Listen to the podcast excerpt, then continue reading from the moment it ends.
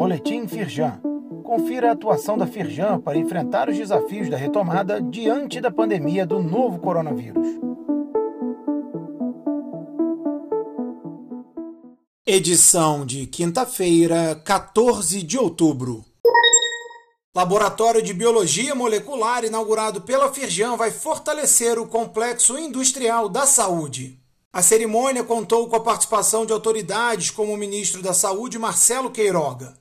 O presidente em exercício da Firjan, Luiz César Caetano, abriu a solenidade, na qual Mário Moreira, vice-presidente de Desenvolvimento Institucional e Gestão da Fiocruz, destacou o papel agregador da Firjan que pode ajudar a fomentar um ecossistema de fornecedores e em torno da fábrica de vacinas da Fiocruz, projeto que pode catalisar a indústria do Rio de Janeiro, disse.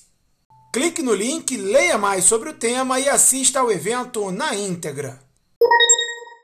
Inauguração do laboratório é destaque na imprensa. A nova área do Instituto Senai de Química Verde conta com tecnologia de ponta para desenvolver projetos na área de biologia molecular e biotecnologia, apoiar pesquisas de novos medicamentos, vacinas e outros insumos. O espaço passa a integrar o Complexo Industrial da Saúde do Rio de Janeiro, que reúne instituições como a Fiocruz, INCA, o FRJ, entre outras. Clique e acesse as matérias de O Globo, TV Globo e Agência Brasil.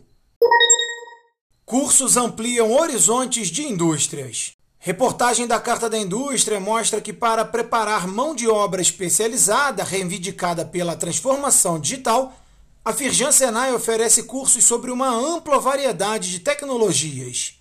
Quem conhece software não fica desempregado de jeito nenhum, afirma Felipe Meyer, presidente do Conselho de Competitividade da Firjan. Nos links você conhece o portfólio completo de cursos e confere a edição completa da Carta da Indústria.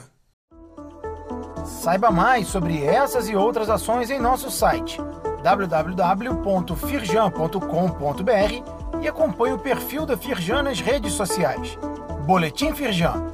Informação relevante para a indústria fluminense.